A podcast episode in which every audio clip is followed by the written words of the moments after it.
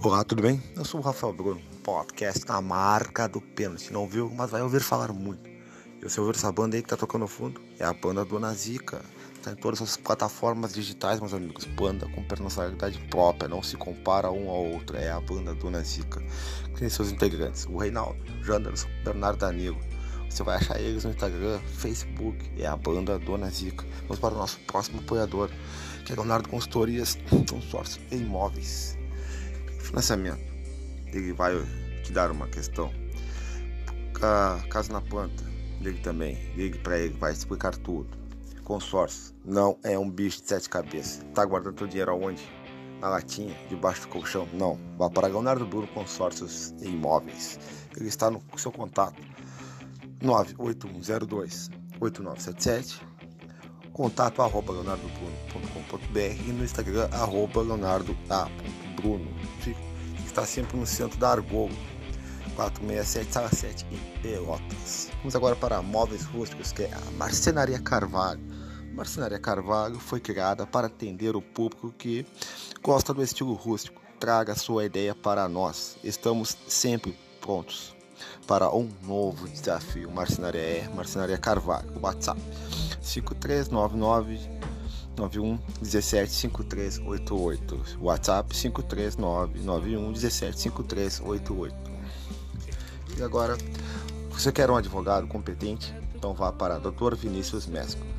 Advogado com a OAB RS 102.789. Vá lá, ele vai atender todos os casos. Onde quer contactá-lo? é o 53999633032 ou o e-mail contato arroba viniciusmesco.adv.br enquanto o doutor na rua Doutor de Andrade 756 Pedro Machado ou na rua Anchieta 1978 sala 301 Pelotas. E também vamos para o nosso último apoiador, que é o Forduncinho da cidade, da Rádio Cidade Pedro Machado, DJ Maurício Gantes. Sempre o seu programa aos sábados, das 20 a 24 horas. Rádio, Rádio Cidade. Muito obrigado aos apoiadores na marca do pênalti.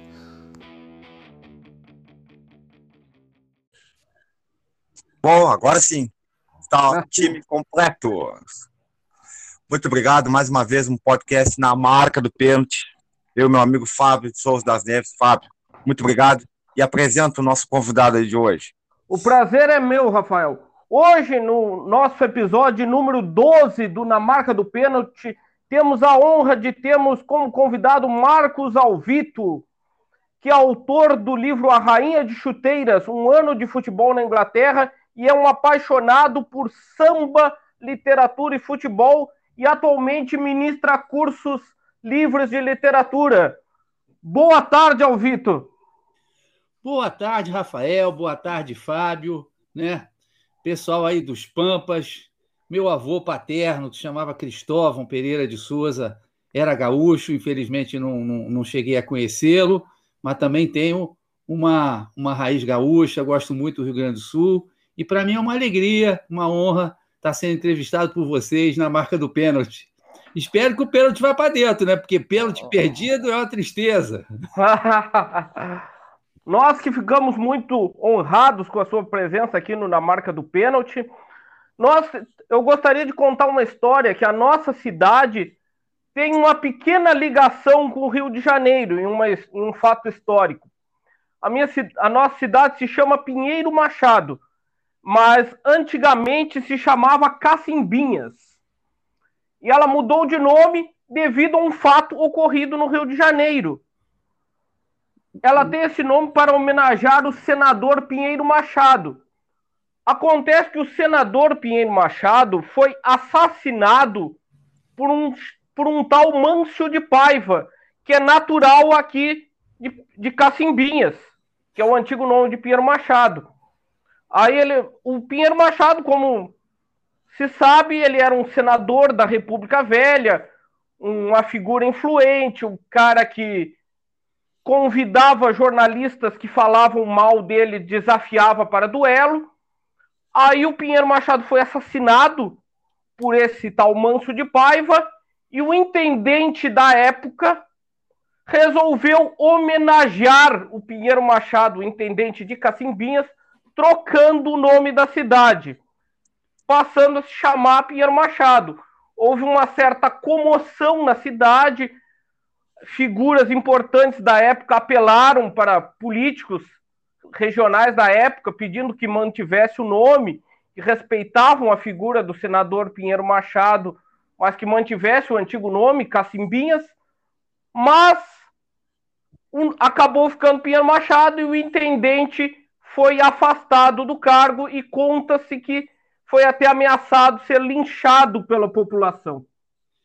É, o pior é que eu não sei se o, o próprio Pinheiro Machado, lá no céu, no inferno, onde é que ele esteja, se ele gostou muito dessa homenagem, porque a última coisa que ele queria se lembrar é do Manso, que não era nada manso. O Pinheiro Machado era o, era o rei do centrão daquela época. Ele mandava, tanto que tinha até uma música que cantavam para ele, né? Cantavam para os aduladores dele. Era o Pega na Chaleira porque quando a água começava a ferver, todo mundo queria pegar na chaleira para botar água no chimarrão do Piero Machado. Né? Era, uma, era uma verdadeira romaria, o pessoal se acotovelava, dedo no olho, para poder pegar na chaleira e botar água quente no chimarrão do Piero Machado. Ele mandava muito, né? Ele mandava demais. Um professor que eu tive na época disse que tinha que ser lançado um livro chamado O Furioso Mâncio. É mesmo. Mas se o senhor um dia quiser pesquisar, existe um livro de autoria de Nicão Duarte que se chama A Guerra das Cacimbinhas. Se o senhor quiser um dia pesquisar sobre esse assunto. não, mas eu queria saber por que, que se chamava Cacimbinhas antes. É de ah, é? Cacimba, é? né? De um lugar reservatório de água, é isso? É, é uma boa história também. É, a, era um ponto de tropas que tinha esses reservatórios de água. Hum. E aí existe uma lenda também que um cego lavou os olhos nessa cacimba e atribuiu que era um milagre, ergueu uma capela em homenagem. Aí a cidade, como um bom nome português, era Nossa Senhora da Luz das Cacimbinhas. Que nome bonito. Pinheiro Machado realmente não chega nem perto. É, Cacimbinhas é um nome muito mais poético, né, professor? Com certeza. Bom, uh, professor, Mar... professor Marcos, é, o escritor Marcos, como posso chamar. Não, queria agradecer. Marcos. eu queria agradecer Pô, também. Não estava escrito na minha fralda quando eu nasci, não estava escrito professor, nem estava escrito nada, tá só Marcos mesmo. Bom, não, muito legal, senhor. Eu vejo que o senhor sabe quebrar bem o, o gelo, assim, muito legal. Eu queria agradecer imensamente o, o convite, ter aceitado, porque a gente criou um projeto, eu e meu amigo Fábio, de falar sobre, sobre futebol e alguns já nos, entrevistou e o senhor também. Muito obrigado por o senhor deixar o legado para nós. Eu o senhor já deixou o legado. Vamos lá, Fábio. Vamos tentar vamos surpreender lá, o então né? vamos, vamos nas primeiras perguntas. Professor, sempre quando a gente tem um convidado, a gente pede para que ele fale sobre os seus ídolos, partidas inesquecíveis e outros fatores que fizeram ele gostar de futebol. Quero que o senhor conte um pouco da sua educação sentimental do futebol, professor? Bom, então você só vai querer fazer essa pergunta, né? Que eu vou ficar aqui uma hora e meia falando. Ah, é, não, Ficamos meu... muito felizes com o senhor. Tudo que o senhor quiser nos contar, ah, deixamos o senhor falar à é vontade. A minha, minha relação com, com, com o futebol é, ela, ela é curiosa, né? Porque o meu pai ele era, ele era baiano, mas veio muito cedo para o Rio de Janeiro e, e, ele tinha que trabalhar e estudar quando fazia o ensino médio, né? E o, a, o, a diversão dele era ir para o Flamengo, o clube de regatas do Flamengo, para o clube mesmo, né? Que naquela época os jogos eram disputados ali na Gávea, né?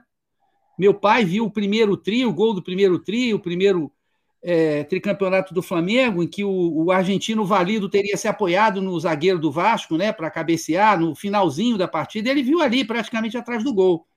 E ele me contava essas histórias, a história do Flávio Costa, que foi técnico do Brasil em 50 e também foi técnico do Flamengo, né? O Flávio Costa cortando o cabelo e meu pai ali conversando com ele, fazendo pergunta, mas ele via boxe, ele via remo, né? E meu pai jogava basquete pelo Flamengo, nos no juniores. Então, é, meu pai falava do Flamengo não só do futebol, né? Ele falava do Flamengo como um clube de uma, de uma maneira geral. E, e ele era sócio do Flamengo, me levava lá, né? Eu disputava lá minhas peladinhas lá de, de, de, de futebol de salão, aquela coisa toda, né? É, na verdade, meu pai gostava até mais de basquete do que de, de, futebol. Ele me ensinou muita coisa de basquete. Eu adoro ver jogos de, de, de basquete, né? Mas é, foi uma coisa meio gozada, porque o meu prédio não tinha. Morava num prédio, tudo cimentado, e, e não tinha lugar para a gente jogar. Tinha uma garagem em Pilotis, né, um espacinho. Proibiram a gente de jogar a bola na garagem porque ia quebrar os carros. Imagina só, a gente era bem pequeno, né?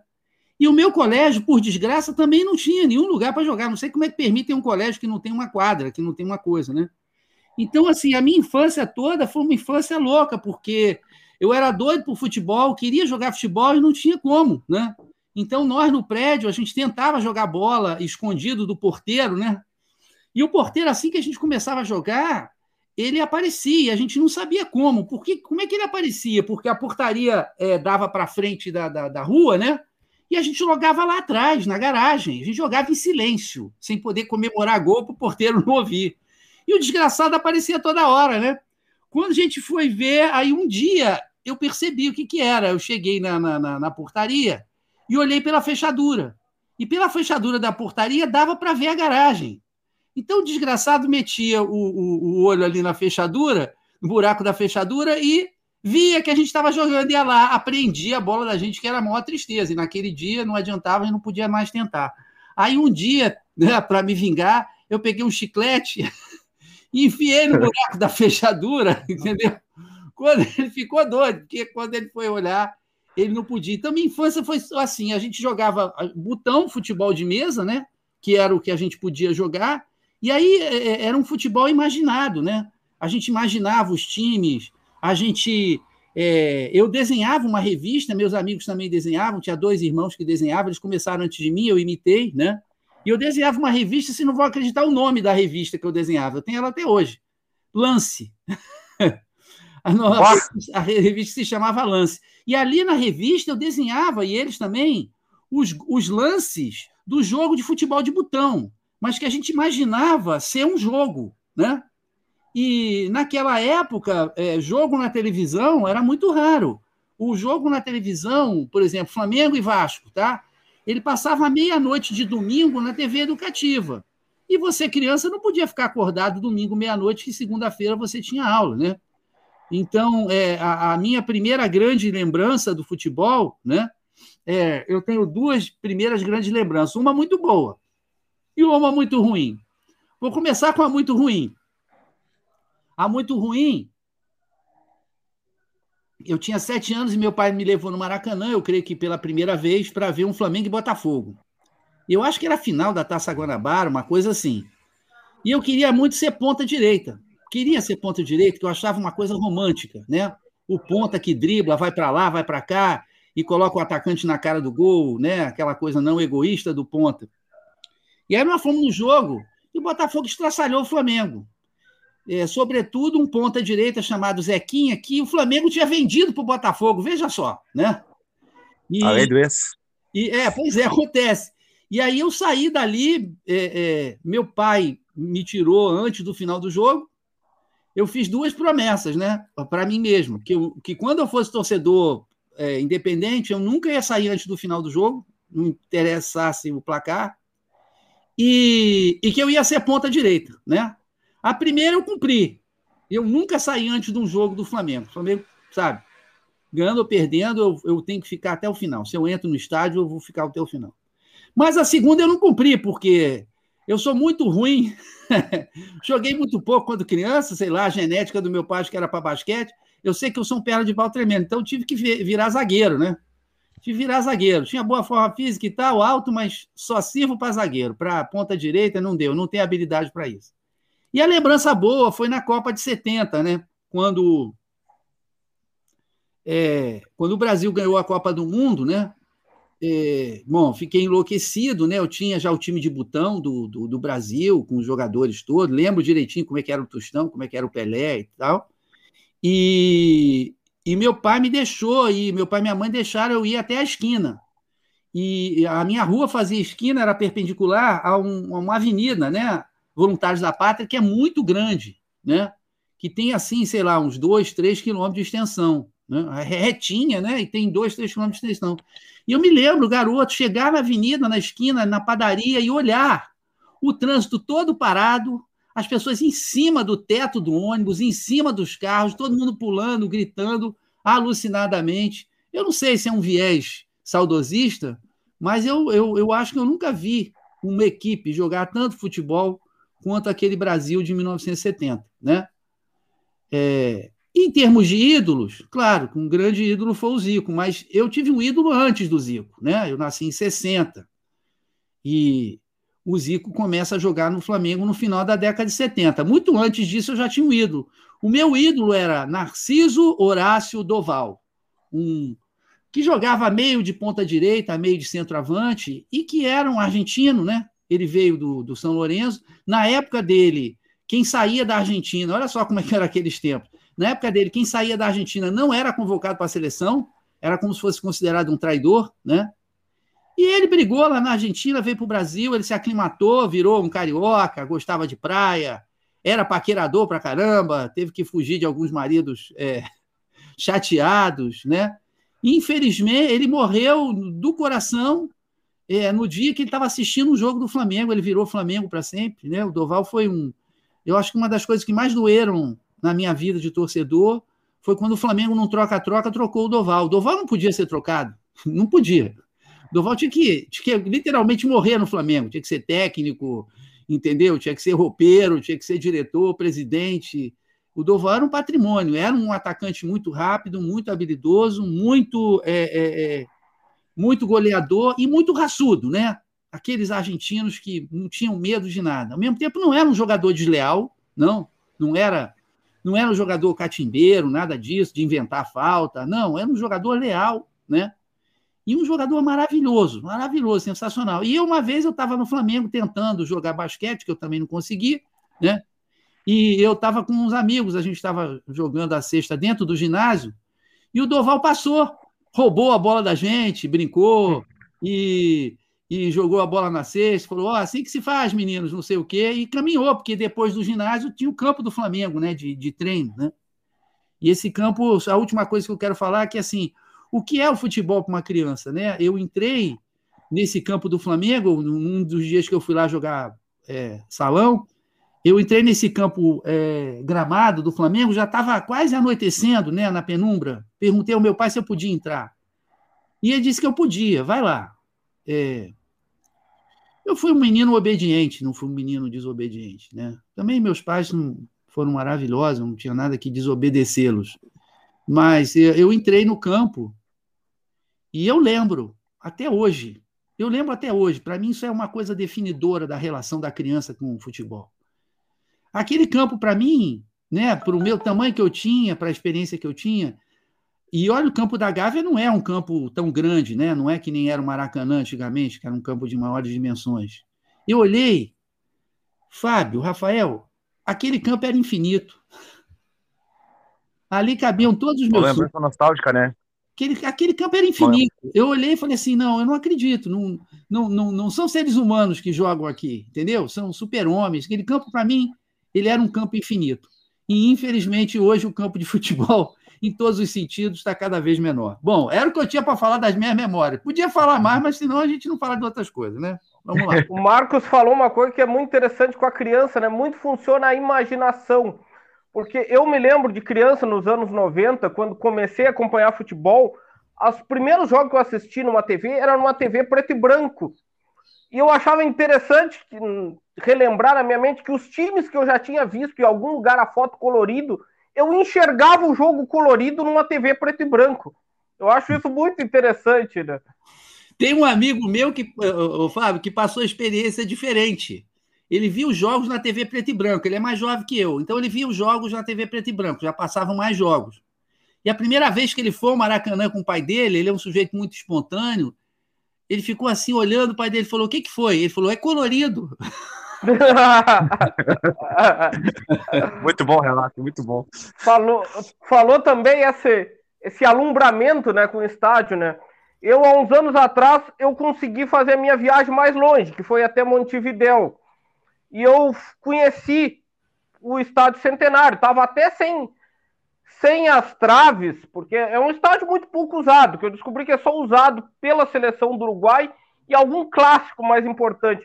Mas eu, eu sei que eu me senti como uma criança no estádio. Eu caminhei por todo a parte do estádio, de todas as arquibancadas, eu ia de um lado para o outro, subia, descia, só não fui mais porque tinha um fosso pelo caminho. Assim. Que barato, é. A gente tem essa relação, né? O estádio é uma coisa especial para a gente, totalmente. Agora nós estamos, infelizmente, impedidos, né? É, mas vai passar, se Deus quiser, isso aí.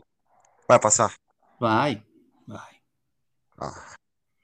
Vamos lá então, Fábio, para a próxima, já que deu esse, esse maravilhoso relato então, aí que. Ah, até vou, eu fiquei emocionado, quase emocionado também. Vou perguntar pro Alvito, né? Para ele, qual foi a era de ouro do futebol carioca?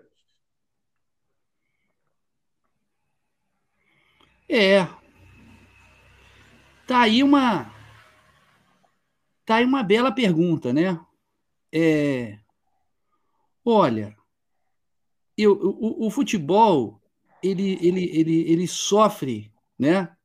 Essas avaliações assim, elas são sempre muito injustas, tá? Elas são sempre muito injustas. Porque, obviamente, o futebol vai mudando com o tempo. E a gente sempre julga o futebol do passado pelos nossos parâmetros. Esse mesmo amigo que falou, ah, é, é, é colorido, ele falou que viu os Jogos do Brasil em 70, né? O que foi um erro dele, né? Foi um erro. Ele não deve ver. Eu vou explicar por quê. E ele falou que achou tudo muito lento, né? Ele achou muito lento. Mas em termos relativos, o futebol que o Brasil jogava à época, ele era rápido. Então, se você for ver qual era o condicionamento dos jogadores, né, qual era o treinamento, eles estavam rápidos e o público estava acostumado àquilo como um futebol rápido, né? É, então é muito injusto a gente a gente tentar comparar épocas do futebol, a gente tentar comparar comparar jogadores, né? Uma vez eu vi um filme do início do cinema do, do Griffith e o filme tinha uma cena que era uma mocinha que sem cair caía na água e o rio ia descendo cada vez mais rápido, e o mocinho correndo ao lado, tentando é, resgatá-la e jogando coisa para ela segurar e não sei o quê. Foi até no auditório da Folha com um pianista tocando, né? Para dar, porque a música é que dá o sentimento no cinema. Gente, aquela, aquela cena foi interminável, sei lá, foram uns 10 minutos, 15 minutos. Falei, pô, gente, o, o, a velocidade das pessoas no início do século XX, que já era rápido comparado com outras épocas, era muito menor do que hoje, né? Hoje você tem filmes que, pô, não tem uma cena de um minuto. De 30 em 30 segundos o cara está cortando. Então nós temos uma sensibilidade né, que é histórica, que é produzida historicamente. E faz com que a gente, às vezes, analise, mas tentando colocar na própria dimensão relativa, né, eu diria que é, é, os 40 anos de auge do futebol carioca vão da década de 50 até o início, até o final da década de 80. Né? A década de 90 tem grandes momentos, mas já é uma década de decadência, né? Porque se você considerar a saúde dos clubes, a competitividade dos clubes, né? na década de 90, é, o, Botafogo conseguiu um títulozinho aí, mas ele já estava mais, né? Tava, não dá para comparar com o Botafogo da década de 60, 70. Na década de 60, 70, você tinha o Botafogo forte, o Vasco forte, o Fluminense forte, o Flamengo forte. Então, eu diria que esse foi o período de auge do futebol carioca. O que eu peguei foi década de 70 e 80, né? A década de 80 eu ia direto no estádio, direto, direto. Era o Flamengo do Zico, né? Então, uma vez eu peguei um ônibus cheio, só tinha torcedor do Flamengo, e tinha uma torcedora, uma senhora negra, chamada de Zica. Ela era chamada de Zica, porque ela andava toda vestida como Zico. Ela andava com, com meião, com tudo. E aí, o ônibus todo vibrando, o ônibus, por incrível que pareça, era vermelho. Algumas, é, alguns números escritos em preto. Então, parece até que o ônibus era rubro-negro. Barão do Drummond Lebron. E ela, ela sabe por que, que nós vamos ganhar hoje? Aí ela abriu uma revista assim, tinha o um pôster do Zico, por causa desse aqui, né? Então eu ia. Claro que o Flamengo não ganhava sempre, apenas na minha memória. Porque meus amigos foram casando, foram tendo trabalho, não sei o quê, e foram deixando o futebol do lado, de lado. E eu continuei. Aí eu não gosto desse negócio de ficar insistindo com alguém para ir em algum lugar. Vai no cinema comigo, eu vou sozinho. Vai lá no estádio comigo, eu vou sozinho. Eu ia sozinho, gente. O que, que eu fazia? Mas eu estava acostumado a abraçar, né? Na hora do gol. É gostoso você abraçar na hora do gol, né? É, se você não abraça ninguém na hora do gol, é desgraça. Aí eu chegava já ficava estudando assim, olhando o pessoal na arquibancada, né? Aí já chegava perto do pessoal, já fazia uma pergunta daquela meio mandrake. Pô, será que o Adílio joga hoje? Tal, falei que tá machucado, não sei o quê. Começava a bater aquele papo para garantir o meu abraço, né? Que não bastava o Flamengo ganhar, mas eu precisava abraçar. Para mim, para o Flamengo, a década de ouro, a década de ouro foi a década de 80, isso não tem a menor dúvida. Mas para o futebol carioca, eu diria que da década de 50 até a década, final da década de 80. Depois, não. Depois, aí é outra história. Eu tinha uma opinião que eu acreditava que fosse a década de 70, porque eu acreditava que todos os craques brasileiros estavam nos grandes clubes brasileiros. E eu até queria também fazer outra pergunta a respeito da década de 70, se na década de 70 o campeonato estadual tinha uma importância similar ao campeonato brasileiro para os grandes clubes cariocas. Olha, é, gente, é o seguinte, Grosso modo, grosso modo, a história do futebol pode ser dividida em duas, tá? Eu estava pensando, né? Eu não gosto de pensar antes de entrevista, não gosto de receber pergunta antes, eu gosto de improvisar na hora, meio de bate-pronto, né? Que o meu pai, aliás, adorava essa jogada, bate-pronto. Ele era fanático. Tinha um jogador lá do Flamengo, década de 40, Vevé, que fazia muito gol de bate-pronto. Meu pai ficou viciado nesse negócio. E, é... Então é o seguinte: teve duas épocas no futebol, basicamente. A primeira época foi o futebol de bilheteria, tá certo? O, o futebol vivia da bilheteria, tá? Isso é uma época. Essa época, nessa época, se vocês pararem para pensar, é, é claro que um Milan, um Manchester United, não sei o que, levavam vantagem, que a moeda deles é mais forte, tá? Mas eles não levavam tanta vantagem assim. A vantagem deles não era né? Ela era considerável, mas não era como é hoje. Porque depois passou a ver a era da televisão. O futebol dependendo da televisão. Ora, quando o futebol passa a depender da televisão, aí pronto. Vai haver naturalmente um processo de concentração. Tá certo? Então, esses clubes, é, hoje, hoje todo clube é planetário. Só que alguns conseguem ser planetário com sucesso outros não. Hoje, uma pessoa de qualquer lugar do mundo, ela pode assistir até, é, sei lá, é, tentar pensar aí um, um, um, uma avenida, não é aí do, do, do, Rio Grande do Sul? E pode, pode ver uma avenida com Pelotas, com, com todo respeito ao Brasil de Pelotas, sei que tem uma torcida considerável, um clube muito, muito interessante, né? o Chavante, mas não é nenhuma potência do futebol. Isso pode ser visto no mundo inteiro, só que muito pouca gente vai querer assistir. Então, a, a verba da televisão, né, ela é para o espetáculo. O futebol, ele deixou de ser um esporte. Futebol não é mais um esporte, gente. Tem que meter isso na cabeça. Antes era um esporte profissional sustentado pela bilheteria, pelas pessoas que estavam dispostas a pagar para assistir aquele jogo. Enquanto isso existiu, existiu algum equilíbrio no futebol. Quando veio a televisão, o futebol deixou de ser um esporte. O futebol passou a ser um espetáculo televisionado passou a ser um show da televisão, né?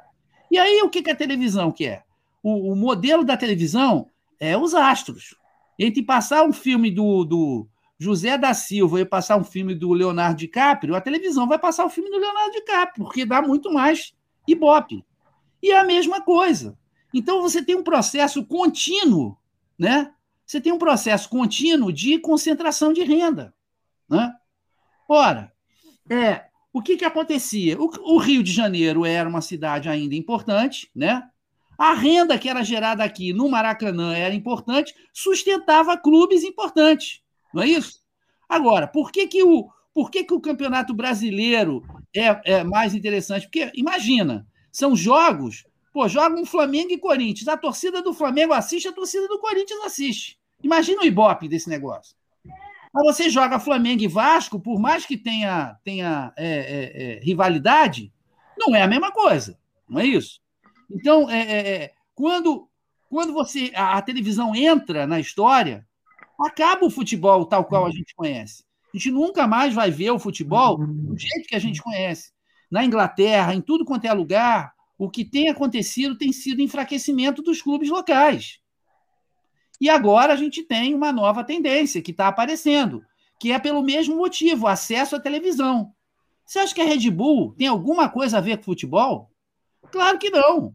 Mas, pô, toda vez que fala Red Bull, Bragantino, ou até agora as pessoas já colocaram na cabeça, mesmo quando o cara da televisão não fala Red Bull, ele fala Bragantino, você fica sentindo falta do Red Bull Bragantino, não é? Já está na nossa mente. Então, isso é, é publicidade gratuita, ou seja, que custa você manter o time. E se o time der dinheiro ainda por cima, se ele ganhar títulos, se ele, se ele conseguir recursos das cotas da televisão, a Red Bull pode até fazer um dinheirinho com isso. Então a gente está ferrado mesmo. O futebol acabou. O futebol, enquanto esporte, acabou. Não existe mais o esporte futebol. Ele existe ali na pelada do aterro, entendeu? No campinho aí, é, de cacimbinha, ali no não sei onde. Isso ainda é futebol. A gente tem um show televisivo e ponto. Acabou. Você não tem mais estádio, você tem um estúdio, você tem um espaço para transmitir para a televisão. E aí, a partir daí, quanto maior for o, o, o campeonato, um campeonato regional nunca vai ser maior para a televisão do que um campeonato nacional. O campeonato nacional mobiliza né, muito mais espectadores. E, obviamente, é muito mais interessante para os patrocinadores. Então, todas as mudanças que a gente tem assistido né, são mudanças desse futebol de bilheteria passando ao futebol que serve à televisão. Na verdade, o futebol é da televisão. O futebol é da televisão. A maior parte dos clubes brasileiros devia à Rede Globo. Né? A Rede Globo fazia adiantamentos. Então, que, que moral esses clubes teriam para chegar para a Rede Globo e dizer, não, mas eu quero, a Rede Globo dizer, eu quero que o regulamento seja isso, isso e isso. A gente ter chance de mudar a partida, para. O que, que os clubes vão dizer? Não é? É, é, é aquela coisa em inglês, beggars can't be chooser. O mendigo não pode escolher. A Globo diz o campeonato vai ser assim, e é assim. Claro, agora está uma balbúrdia, tem outras TVs, mas é a disputa por esse butim do futebol. E vocês estão vendo que, inclusive, as, é, os próprios jogadores são sacrificados. Hoje, a quantidade de, de competições que a gente tem é absurda. Os jogadores o tempo todo estão se contundindo. Esse cara caiu no chão aí, quase que não acorda, o Erickson, não sei o quê, porque ele joga, ele joga na Inglaterra, ele joga a Premier League, ele joga a FA Cup, ele joga é, é, a Copa da, da, da, Liga Inglesa, que são as quatro primeiras divisões, né? Aí ele joga os amistosos da, da seleção dele, aí ele joga a Eurocopa, aí ele joga a eliminatória, ele joga a Copa do Mundo. Quer dizer, é uma coisa também absolutamente estúpida, né? É, é, matam esses jogadores. Literalmente, eles são mortos de, de tanto jogo. Então, o nosso, o nosso, não sei se vocês pegaram esse futebol, vocês são bem mais jovens. Eu peguei o futebol de bilheteria. Eu peguei o futebol que, quando a, a, gente ficava ali esperando a hora que ia anunciar é, é, é, é quanto, quanto tinha sido a arrecadação. Primeiro, que a gente tinha aquele orgulho de estar tá fazendo parte de uma arrecadação que talvez fosse recorde. E segundo, porque a gente sabia que aquele dinheiro ia para o nosso clube e que ele era importante. Né? Você vê que hoje não tem. É, os clubes, claro, perdem dinheiro, isso é chato, não sei o quê, parará, parará, mas eles sobrevivem sem público. O seu, para terminar, o Silvio Berlusconi, né, que foi presidente no Milan, ele chegou a dar essa ideia. Né? Ele era um homem da televisão, né? E ele percebendo é, que os torcedores são incômodos, que eles gritam, que eles protestam, né? É, que eles jogam ovo, que eles né, fazem esse tipo de coisa, mesmo quando, quando são pacíficos, mas eles não são né, inermes, né, não ficam sem fazer nada. Ele falou assim: por que, que a gente não pode pagar para pessoas assistirem? Que nem o Silvio Santos, uma claque. Para aplaudir, ele estava falando sério. Então, tem coisas no futebol hoje, a FIFA também, a FIFA se adequou totalmente a essa coisa da televisão. Um, um, um, um gramado é, artificial é um crime. É um crime gramado artificial. É um crime. A FIFA, sabe, ela. É, é, é, mas por que, que ela quer gramado artificial? Porque na Rússia tem um inverno muito pesado, que nos Estados Unidos eles estão acostumados a gramados artificiais no futebol americano, e o último mercado que a FIFA tem, que ela quer entrar, né, é nos Estados Unidos. Então a FIFA não está nem aí para o futebol. Essas regras todas que a FIFA inventou, Hoje é a televisão que decide se foi pênalti ou não, gente.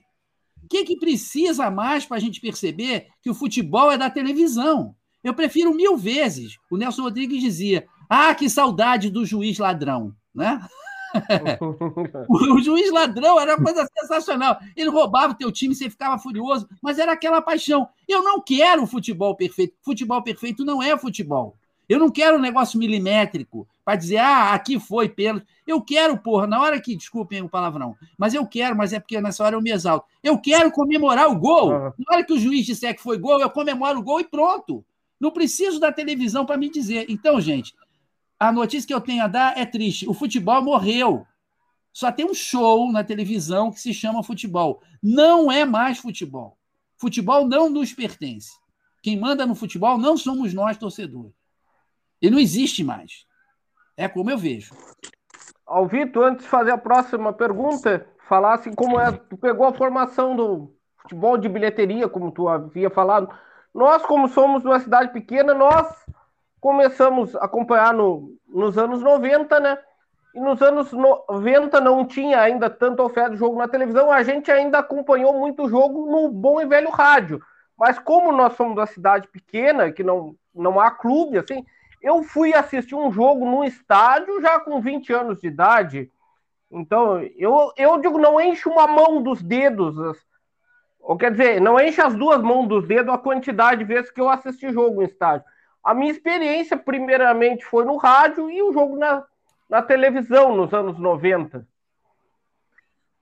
Alvito, tu falou na Inglaterra, né? Como surgiu é. a, a ideia de escrever sobre o futebol inglês, essa experiência que resultou no Rainha de Chuteiras, e para situar os nossos ouvintes, em que época tu foste para a Inglaterra para escrever esse livro? É, eu fui na temporada 2007-2008, né? É, na verdade, essa relação com o futebol inglês, ela surgiu através do futebol de botão, futebol de mesa, né? Quando eu era pequeno, a gente fazia vários campeonatos, fazia Copa do Mundo, a gente estava sempre variando, né? Fazia campeonato brasileiro. E eu tinha um time da seleção inglesa, que ele ficava numa caixinha, eu colei uma foto de Wembley, né? Com um gramado verdinho, e aquela camisa vermelha da Inglaterra. Então eu lembrava, lembrava de um ponta direita chamado Keegan, Kevin Keegan, que era um grande ponta direita. Engraçado que a Inglaterra teve bons pontas direitas, né? O Stanley Matthews, o esse Kevin Keegan, a Inglaterra tem uma tem uma safrazinha de ponta direita. Então eu tinha aquele imaginário, né, do, do, do futebol inglês, mas eu percebi, obviamente, que é, eu, eu, eu, fui professor de história na, na Federal Fluminense e fui fazer, o primeiro era professor de história antiga, fui fazer doutorado em antropologia na USP, que eu fiz sobre uma favela do Rio, tem um livro sobre isso, chama Acari, As Cores de Acari, uma favela carioca. E quando eu terminei o trabalho sobre a favela, eu queria trabalhar com outra coisa, que fosse menos pesada, que me desse é, prazer. A Acari me deu prazer também, um prazer de fazer um trabalho bem feito, que eu acho significativo, né? Mas uma coisa muito pesada. Fiz muitos amigos, é muito legal, mas era pesado. Aí eu mudei para o futebol, mas eu em Acari eu não podia estudar a polícia, né? Porque se eu ficasse conversando com a polícia, eu não ia poder voltar, né? É, por motivos óbvios. E me deu aquela curiosidade. Eu comecei a dar aula para a polícia, numa, um, um, tinha um projeto lá de formação de policiais, de oficiais da Polícia Militar, e eu comecei a dar aula para eles, foi muito interessante e resolvi fazer uma pesquisa sobre policiamento de estádios, para chegar na coisa dos hooligans. Então, primeiro eu pesquisei o policiamento dos estádios aqui no Brasil. Aí fiz uma, um projeto, mandei para a CAPES, de início não foi aprovado, depois foi aprovado, para pesquisar a questão do hooliganismo na Inglaterra. Só que eu estava chateado, já estava cansado de academia, não queria escrever um livro sobre isso, entende? Eu até fui a jogo com a polícia, entrevistei lá o chefe é, do setor de inteligência que trabalhava com o negócio dos hooligans, mas eu não queria fazer um trabalho sobre isso, queria fazer um trabalho sobre futebol inglês e sobre o processo de comercialização do futebol inglês, que eu já tinha conhecido por leitura, né? Então eu fui, eu eu estava casado, né? E minha mulher, ela minha mulher à época, hoje eu sou separado dela, mas ela ela ela tinha nascido na Inglaterra, ela só nasceu na Inglaterra, depois ela veio para o Brasil, aí foi para os Estados Unidos, mas ela nasceu na Inglaterra. Então ela tinha cidadania, tinha uma tia em Oxford, né? É, ela gostava da ideia de ir para a Inglaterra, né? Quando a gente está casado, tem que decidir as coisas a dois, né? E a gente tinha uma filhinha pequena de um ano e nós fomos para a Inglaterra, né? Aí eu, pronto, vi jogo de futebol feminino, é, jogo da oitava divisão, jogo na Escócia, jogo no País de Gales, jogo do meu time da quinta divisão na época, o Oxford United, agora está na terceira, quase subiu para a segunda, né?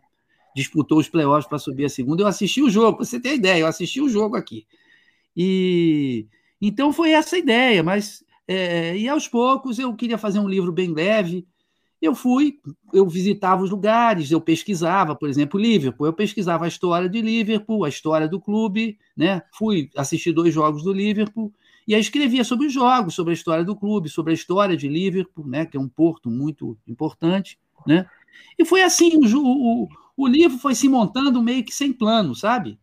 era uma crônica atrás da outra e tal. Depois eu fui vendo o encadeamento, é, praticamente só a primeira e a última crônica que eu sabia que iam ser aquelas, que eu queria que fossem aquelas. É isso, é um livro sem, é um livro não acadêmico, sem nenhuma nota, mas que tem uma parte inicial de história do futebol inglês para entender, né, o que, que tinha acontecido que tinha levado aquele futebol que eu estava assistindo naquele momento, né?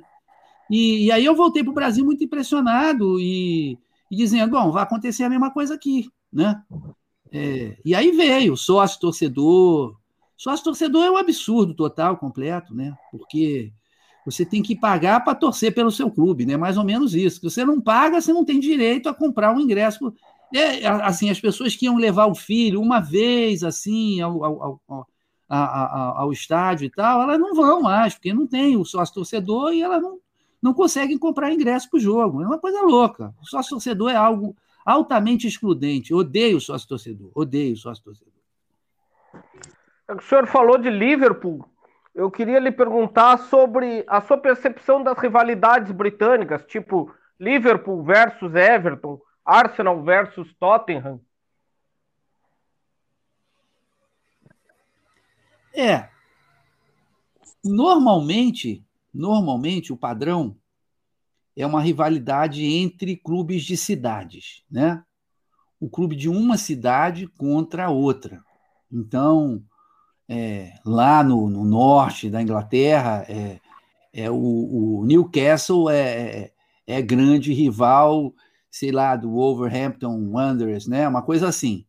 Mas nas cidades maiores, de muita tradição futebolística, como Manchester, como é, como Liverpool, como Londres, existem as rivalidades é, na própria cidade, né? no interior da própria cidade. Né? No caso da rivalidade do Liverpool e, e, e, e Everton, né? mas também, por exemplo, no, caso do Manchester United, a, o maior rival do Manchester United não é o Manchester City, porque o Manchester City, antes de ser comprado aí, com esses bilhões, que também tem processo de lavagem de dinheiro ainda por cima, né? E aí esses caras passam a ser intocáveis. Porque o Roman Abramovich é um mafioso. É um mafioso. Né?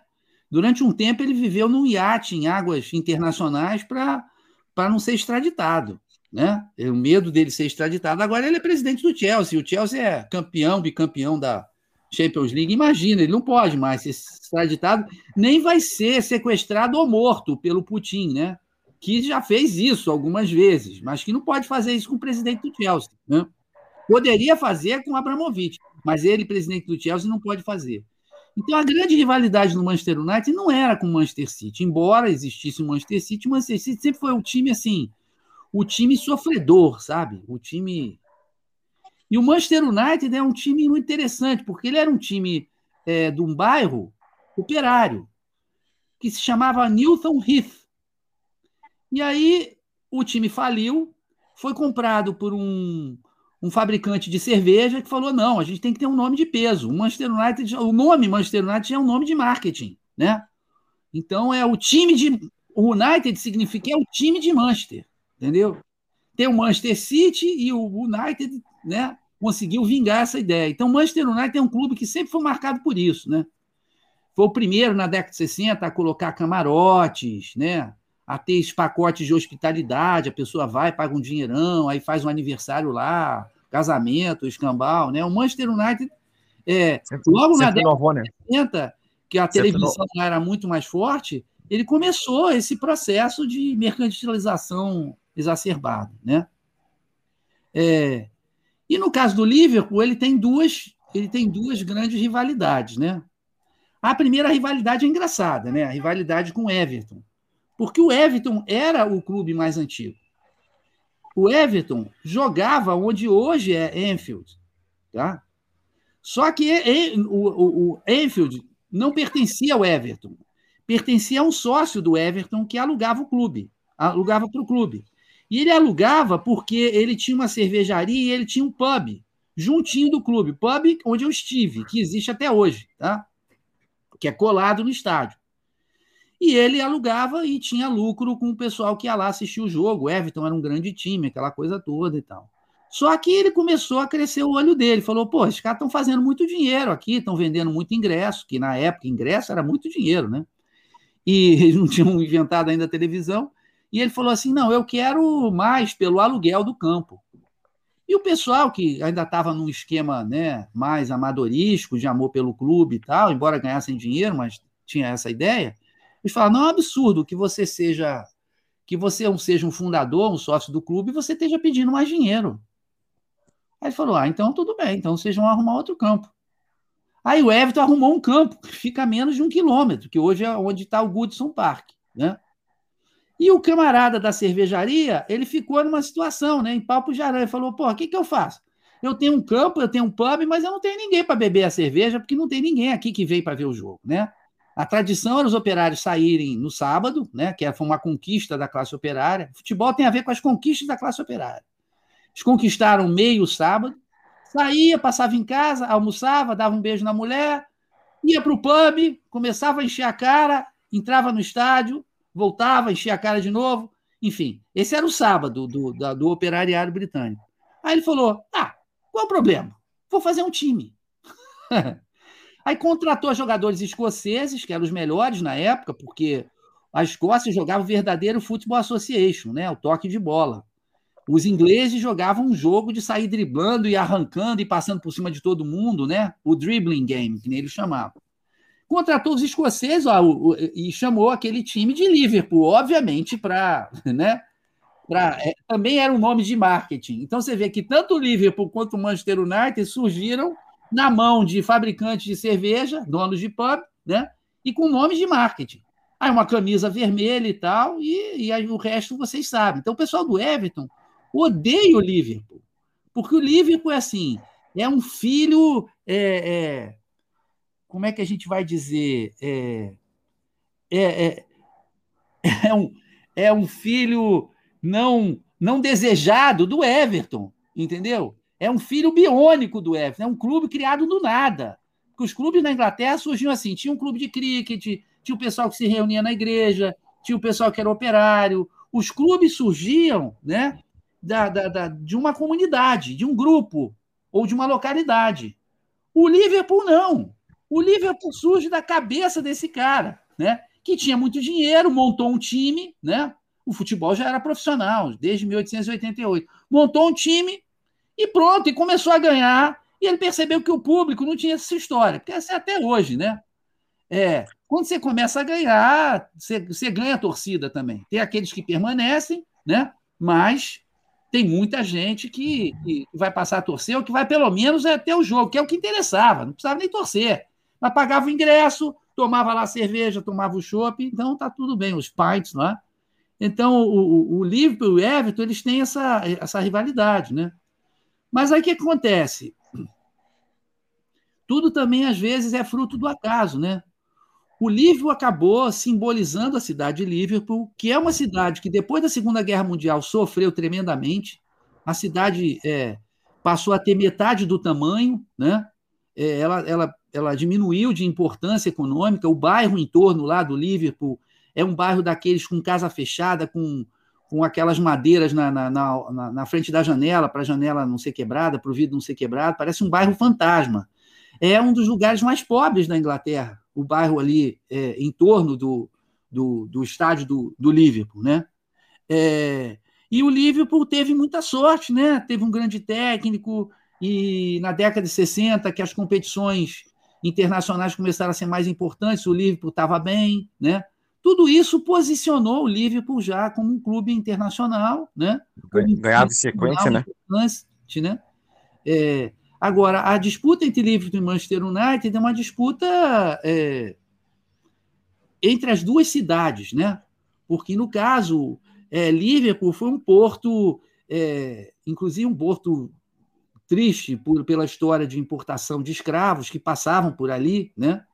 E os empregos que você tinha no, Liverpool eram empregos de estivadores, né? Eram empregos baixos, de carregar coisa e tal. Liverpool não tinha indústria, e já Manchester não. Manchester foi uma cidade muito mais rica, né? Foi talvez o centro mais importante da Revolução Industrial. Então tinha um contraste entre as duas, elas ficam muito próximas e é, tem um contraste, digamos, na, na, na própria trajetória, né? O pessoal de Liverpool foi sempre visto como é, pessoal miserável, sem dinheiro, ferrado, é, ladrões, né? Sempre teve uma. E sempre foram é, muito estigmatizados, né? Liverpool como uma cidade empobrecida, de uma população sem, sem renda, né? E, e, isso, obviamente, faz com que o clube seja muito mais importante nessas vidas, porque é uma coisa que redime a identidade liverpooliana, né? Como é que eles gostam de falar, que eu acho muito bonito, né? Então, é, a, a, torcida do Liverpool é incrível. Agora, não é só por causa da torcida, é o estádio, né? O estádio do Liverpool é uma, é uma caixinha de fósforo. E ele é feito para ter ressonância. O pessoal canta e a gente ouve eles cantarem You Never Walk Alone, aquela coisa, mas a caixa de ressonância é tão bem feita que quando o Liverpool estava no auge, década de 60 e tal, tinha a torcida do Liverpool dos dois lados, só tem um cantinho assim para os visitantes. E a torcida do Liverpool ficava se cantando, cantando uma coisa, um começava a cantar uma música, o outro continuava, um fazia uma brincadeira, a outro lado da torcida devolvia, quer dizer, é um estádio, estádio, gente, não tem que ser bonito. Estádio não tem que ser confortável. Porra, quem, quem, quem quiser beleza, conforto, vai pro shopping ver vitrine, porra. Estádio não é para isso. Hoje você tem um shopping estádio. Nem estádio shopping você tem, você tem um shopping estádio, né? Mas estádio tem que ter ressonância. Eu vou dar um exemplo. O Engenhão, por exemplo, no, no, no, no Rio, que hoje em dia é usado pelo Botafogo, foi é, construído né, para as Olimpíadas e tal. O Engenhão é um estádio lindo, você vê ele de longe, ele parece uma nave espacial pairando assim no céu do subúrbio do Rio de Janeiro. Só que ele é todo vazado. Todo. Todo vazado. O arquiteto que fez aquilo ali, ele é um gênio. Só que ele nunca assistiu um jogo de futebol. A torcida pode gritar de megafone que ninguém ouve. Ninguém ouve nada. No Maracanã antigo, você cantava, a torcida do Vasco lá do lado de lá e escutava, e, e eles cantavam lá e a gente escutava. Era aquele silêncio quando a gente tomava um gol e a gente ouvia aquele barulho ensurdecedor da torcida do lado de lá cantando. Estádio que não tiver isso, esquece. Claro, você tem os estádios pequenos, mas estádio pequeno tem outra vantagem, você está muito próximo do campo, então, né? Você ouve também o, o, o, jogo, o jogador, o juiz, aquela coisa. Mas um estádio para é, é, ter disputas, ele tem que ter acústica. Tinha que botar uma regra no jogo: o estádio tem que ter acústica. Não precisa ser confortável, entendeu? Não precisa ter nada, nenhuma loja no estádio, preferência nenhuma loja tinha que ser proibido, mas olha só, eu sou um, o que vocês chamariam de um saudosista, né? Esse tempo já passou, a gente está no tempo do estádio shopping, entendeu? O bom é que eu tenho as minhas lembranças, mas eu não abro mão né, da minha maneira de ver. Sabe por quê? Porque o futebol, na hora que ele vira um espetáculo televisivo, ele compete com outros espetáculos televisivos. Então você tem, por exemplo, se eu, se eu só assisto o jogo na televisão, né? Ora, eu sou Botafogo, né? Eu sou Brasil de Pelotas. Mas, pô, eu começo a ver o campeonato inglês, eu cismo com o Leeds ou com o Everton, com... eu fico louco nessas transmissões que ele fala: ah, o Everton Brasil, o azul e branco, uma porção de grupos de torcedores virtuais desses clubes ingleses. Claro, Todo mundo pode fazer o que quiser, liberdade.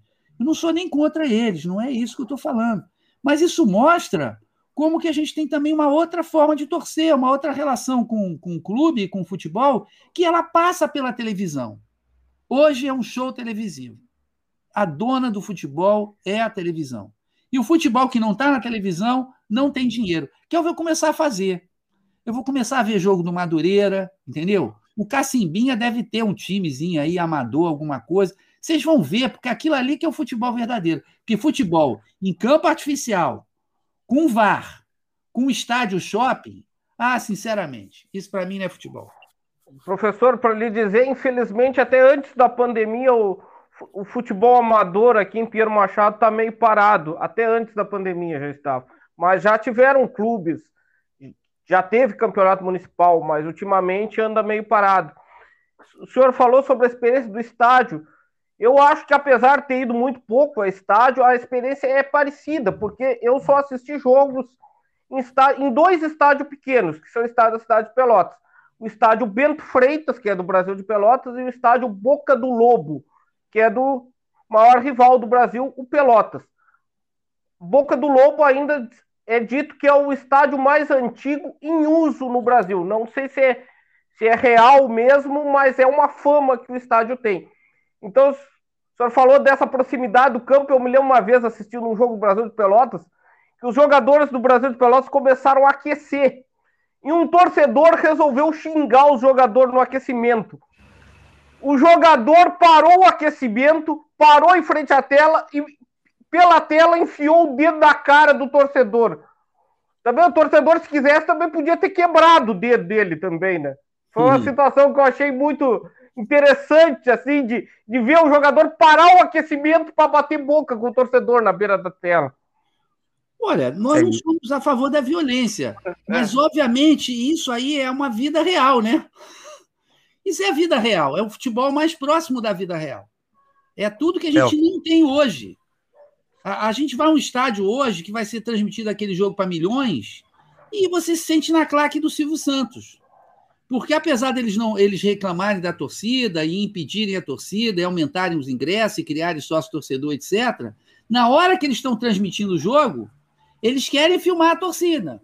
Eles querem filmar a bandeira, eles querem filmar o garotinho chorando que, né, que o time dele tomou um gol. Eles querem esse lado humano, mas a gente está sendo usado. O futebol não nos pertence. Eles estão roubando a nossa imagem para tornar aquele espetáculo televisivo mais interessante. E a outra coisa é o seguinte: já que é só na televisão, o futebol vai começar a perder espaço para futebol americano. O futebol americano no Brasil hoje é impressionante. Tem campeonato de futebol americano na praia do Rio de Janeiro. Já perdeu. Futebol americano na praia. Já campeonato. Perdeu. E já tem há vários anos. Você vai ter o beisebol, você vai ter o basquetebol da NBA, não é? Então, assim, nós vamos, se a, o futebol só está na televisão, ele vai passar a competir com os maiores espetáculos esportivos da face da Terra. E aí ele vai ser apenas mais um. Agora, quando você vai a um Maracanã cheio, que eu fui, eu fui um Maracanã de 150 mil pessoas. Você tem 50, 60 mil pessoas cantando o nome do seu time, Mengo, empurrando o time para frente. Vai me perdoar, nem 200 jogos de basquete, de futebol americano, de beisebol, nada se compara, porque é uma experiência humana. É uma experiência viva, que fica para sempre, que te impressiona e da qual você faz parte verdadeiramente. Né? O futebol já era. O futebol acabou. Professor. Tem um aí que se chama futebol. Mas o futebol mesmo acabou há muito tempo. Professor, Fala, gostaria de, eu gostaria de fazer uma pergunta para o senhor, da, quando o senhor esteve na Inglaterra. Na parte do futebol escocês, o senhor chegou a assistir é aquele clássico todos, Celtic e Rangers? O senhor viu a. Olha, então... Rafael, eu não consegui assistir Celtic e Rangers.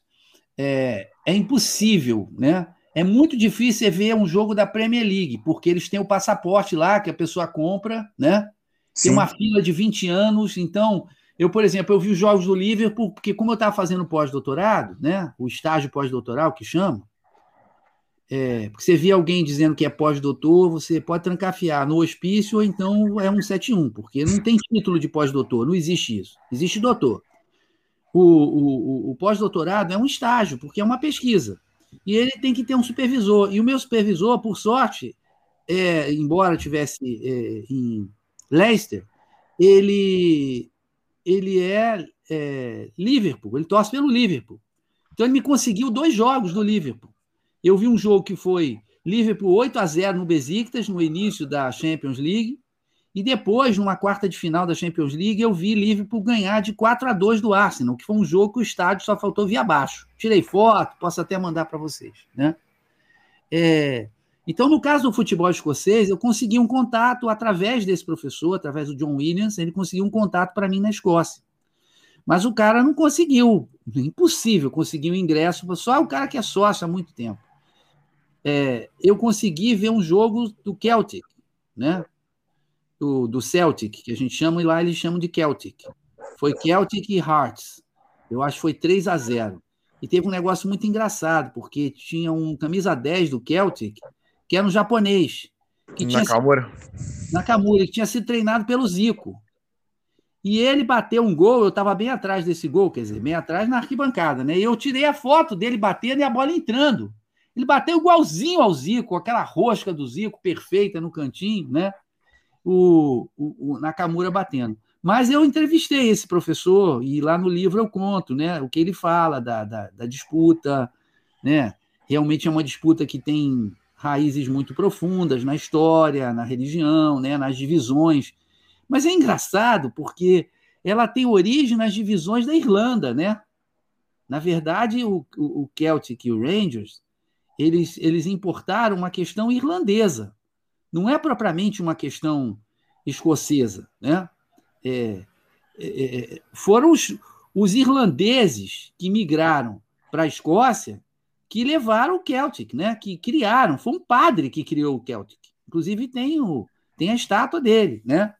E aí a maioria que era protestante não gostou daquele negócio e reagiu. Mas esse padrão né, dessa disputa entre católicos e, e protestantes é um padrão que veio lá da Irlanda, entendeu?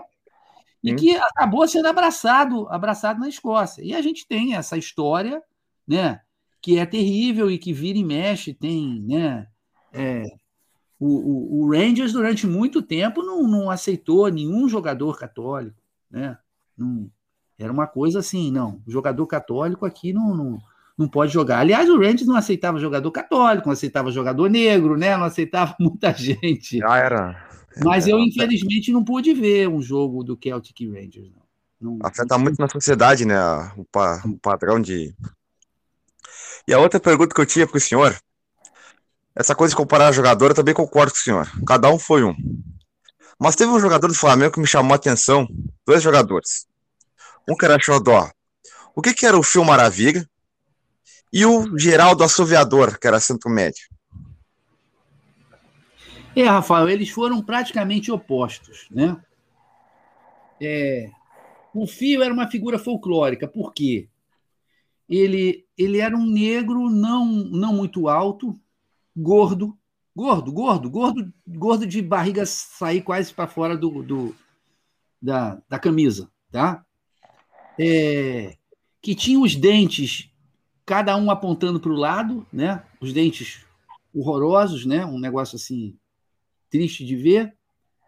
É, um jogador é, imprevisível, sem muita, sem muita técnica, muita, muita raça, muita paixão, mas eventualmente, eventualmente, né, ele fazia uma jogada espetacular. E teve um dia que ele fez uma jogada espetacular, né, e que foi devidamente entronizada na, na, na memória por uma música do Jorge Ben, né, que é o filme Isso. Maravilha. Então ele não era um jogador habilidoso, né? Era um jogador que a, que a massa gostava muito porque ele simbolizava o Flamengo. O Flamengo sempre gostou.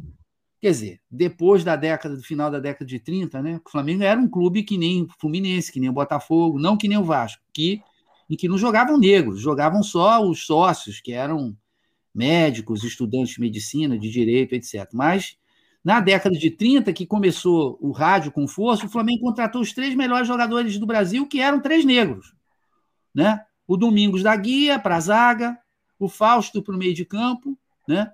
e o Leônidas da Silva, que foi o maior jogador brasileiro da época dele, né? Foi o Pelé da época dele. Inclusive, na Copa de 38, a imprensa francesa ficou louca, chamou ele de homem borracha e tal. Bom, então, a, mas a torcida do Flamengo tem um, uma presença né, popular muito forte, e no Rio de Janeiro significa, falou popular, significa cultura negra, né? Não tem a menor dúvida. E a população negra, de uma maneira geral, até o torcedor do, do Flamengo, que não se considera negro, mas que que entende a cultura do Flamengo, eu acho que tem uma preferência por um jogador negro. A gente vê um jogador negro, a gente tá assim, não, esse aqui encaixa no Flamengo. Entendeu? Esse aqui é, já, já começou bem, né? Já já é, já, já está em casa. A gente acha isso. Isso é uma coisa que ninguém nem fala, mas que já está dito. Então, o Fio era aquele jogador que a torcida adorava, porque ou ela ia rir dos erros do Fio, ou ela ah, porque ele era, ele era, ele era artilheiro, é verdade. Ele era artilheiro, ele fazia os gols dele, né? Tinha um bom chute e tal, parará, parará. mas era um jogador imprevisível. O Fio era isso, era um jogador imprevisível, né? Já o Geraldo Assoviador, que é de uma outra época, o Fio é década de 70, né? O Geraldo Assoviador da década de 80, que era amigo do Zico, jogavam juntos há muito tempo e tal. O Geraldo Assoviador era aqueles é, eu acho que o Fluminense teve um jogador semelhante, que foi o Pintinho. É, era O Jornal Silviador é, é, é da, da estirpe do, do, do Didi, entendeu? E era, era aquele negro alto, espigado, que não era, que não era forte, nem, nem, nem, nem muito troncudo, né? elegante, e que, e que, não, e que não olhava para o chão nunca, entendeu? Ele não olhava para o chão nunca ele, ele, ele, ele ficava olhando, olhando o jogo e a bola colada no pé dele, metendo bola pro Zico de tudo quanto era jeito. Vai, vai, faz, faz, faz. Então são dois opostos, né? É, infelizmente foi fazer uma operação, né? E, e, faleceu. Eu acho que todo mundo acha que é um jogador que, que chegaria à seleção brasileira. Agora tem um fato engraçado do Fio, né? O Fio tinha um irmão chamado Germano, que era exatamente igual ao Fio. Então, às vezes, se fazia a seguinte substituição: saía o Fio, entrava o Germano, que era igual, né? Um negro, no campo. Um negro, né? Com mais disposição do que futebol. Aquilo eu achava a coisa mais engraçada do mundo, né? Dizer, o Fio tinha como se fosse um clone. Ele cansava, entrava o Germano, né? Entrava o, o, o irmão dele. Agora, o Geraldo Assoviador é uma tragédia que tem acontecido essa operação, né? Ele era um jogador de imensa categoria, imensa visão de jogo, né? não era jogador de fazer falta, é, é, não era jogador pegador, né? Mas vocês permitem um, uma parte? Sim. Que eu queria louvar aqui, queria deixar pelo menos alguma, numa, alguma gravação isso é, isso feito. Eu não sei qual é o time de vocês. Qual é o time de vocês? Grêmio.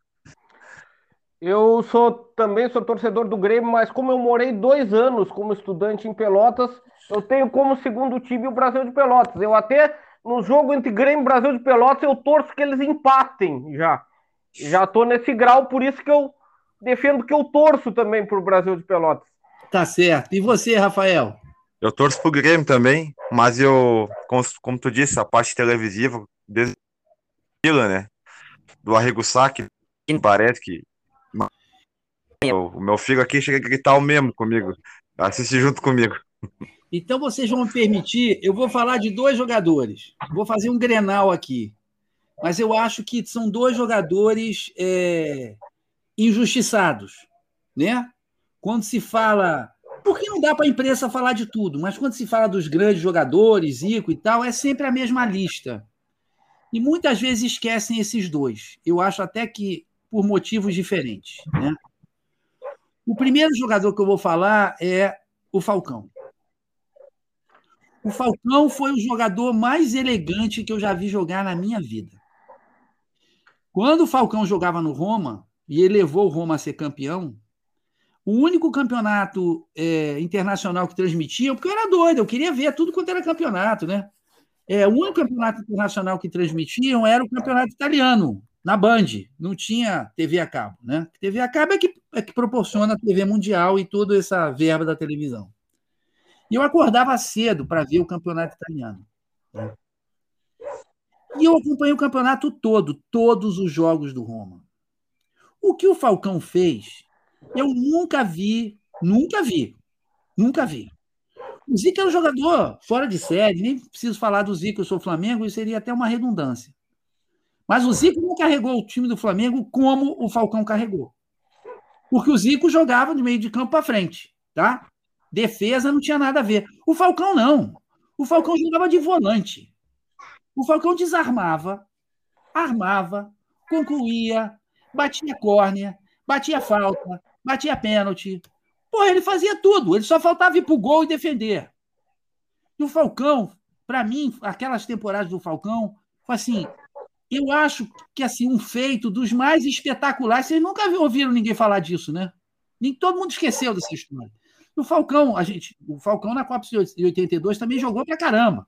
Quando o Brasil estava perdendo para a Itália, foi ele que teve coragem de ir lá, driblar e tal, e fazer o gol de empate. Depois o Brasil perdeu. Mas quem fez o primeiro gol de empate, senão o Brasil já ia para o Beleléu, foi o Falcão. Então o Falcão. É, botou o Brasil no jogo, né? Todos que eu já vi jogar. Se vocês puderem ver o Falcão, entendeu? Dá uma olhada. Eu acho uma injustiça não se falar do Falcão, porque, porra, o que, que o cara precisa fazer mais? Entende? Ele levou um time que estava, sei lá quantos anos sem ser campeão, né? É, carregou o time nas costas, ele marcava um negócio assim, absolutamente excepcional, né? E o outro, vocês vão achar que é para agradar vocês, mas não é. No meu grupo do Flamengo eu falo isso, né? Eu não gosto dele, eu não gosto dele. Eu acho ele um ser desprezível. Eu acho ele um ser humano desprezível. Até é ser humano, tá? Mas é desprezível, né? Eu não queria que ele fosse técnico do meu time. Mas um jogador que eu acho que quando se fala de grandes jogadores brasileiros, teria que se citar. A personalidade dele, a mitologia em torno dele, abafaram o que ele foi enquanto jogador, por incrível que pareça. Normalmente é o contrário te lembra do jogador e depois dele ser jogador, ninguém fala do Falcão e tal. No caso dele, não. Ele é tão folclórico e tão é, é, polêmico que ele mesmo apagou o passado dele de jogador. Foi um grande jogador, Renato Gaúcho. Foi um grande jogador. É uma injustiça não falar do jogador Renato Gaúcho. Foi um grande jogador, um maravilhoso jogador. Eu lembro de um Brasil-Uruguai que foi disputado praticamente na lama. Porra, o Renato naquele jogo, meu Deus, não sei quantos gols ele fez, mas ele acabou com o Uruguai. Os caras queriam caçar ele em campo. Então, é uma, o Renato tinha uma coisa muito rara. Era um jogador inteligente, né? Era um jogador habilidoso, era um jogador forte demais, com uma força física incrível para derrubar o, o Renato só dando tiro nele. E ele era muito corajoso também, né? Um jogador que não temia porrada, não. Podia bater nele à vontade, que ele levantava e ele ia, ele ia, ia. Por incrível que pareça, ele não arrumava muita confusão, né? Ele é, é arrumou umas confusões, mas ele era mais de jogar, ele se interessava em jogar. Então, para mim, também outros dois jogadores do Sul, pelo menos esses dois, que eu considero muito injustiçados. O Falcão, que ninguém lembra mais, que foi um jogador maravilhoso, um jogador excepcional, jogador de talentos múltiplos. E o Renato Gaúcho, que na posição dele, bom, ele levou o Grêmio a ser campeão, né? E a, a ser campeão do mundo. Não é à toa que tem é, estátua. Ele falou que queria duas estátuas e tal. Ele é um, ele é um ser abominável. Ele é abominável, né? Dá por cima é bolsonarista e tal. Mas eu procuro ser justo. Uma coisa é uma coisa, outra coisa é outra coisa. Não vou falar mal do Renato jogador por causa do Renato ser humano, né? Ele como jogador foi um negócio assim impressionante. Dava gosto de ver o, o Renato Gaúcho. Grande jogador.